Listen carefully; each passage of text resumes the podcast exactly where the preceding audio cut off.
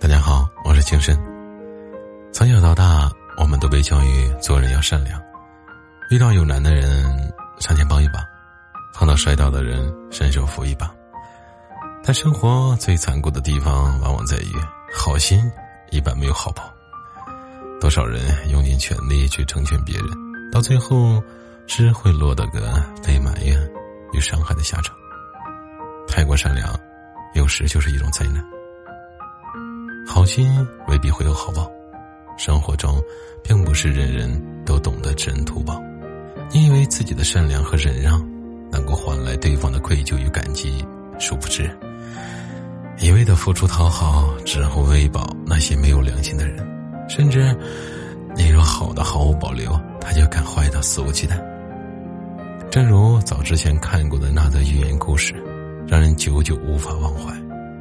有个乞丐到一户人家去乞讨，主人给了乞丐十块钱，乞丐非常感激的走了。第二天乞丐又来乞讨，主人依旧给了他十块钱，就这样持续了大半年。半年后的一天，乞丐照常去那家人乞讨，而主人只给了他五块钱。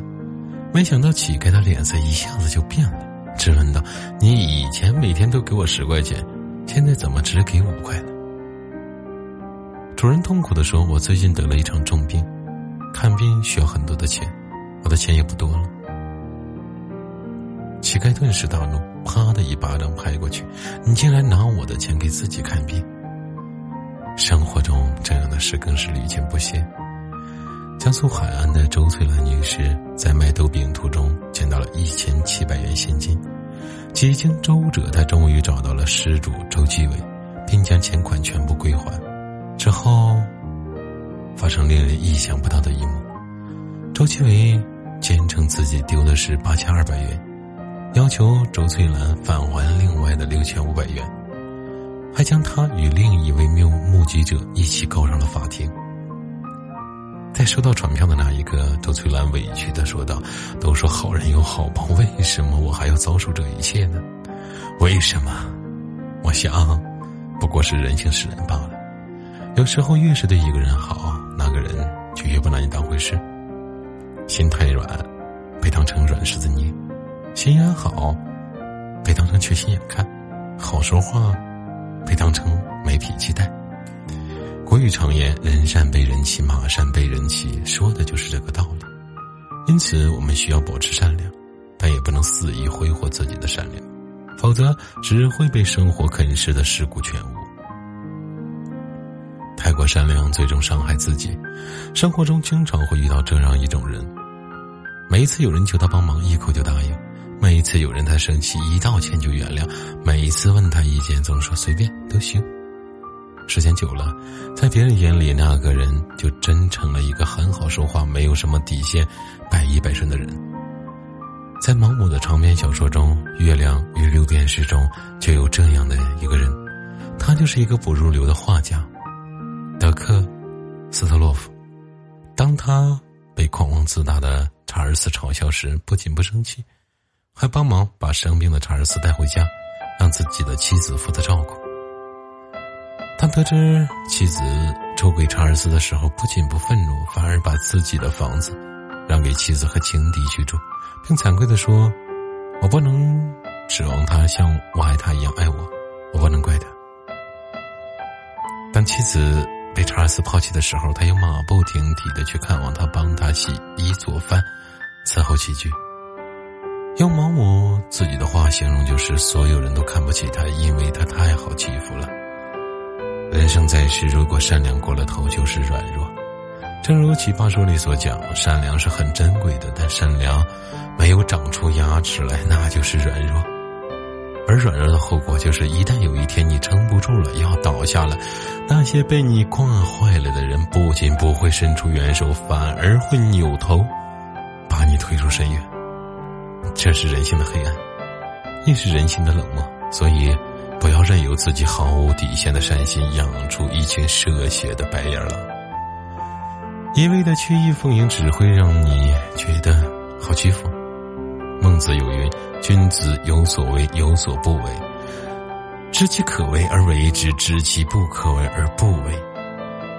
玫瑰只有带刺，才不会被人肆意蹂躏。做人亦是如此，成为一个外表有刺的人，才是成年世界里最温柔的法则。善良要给对的人，生而为人，请你善良。这仍是我至今奉为真理的一句话。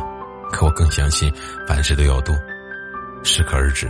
善良也一样，必须有自己的原则和底线。对你好的人要用心对待，对你不好的人，尽早远离。记得有一次同学聚会，小云衣着朴素的前来赴宴。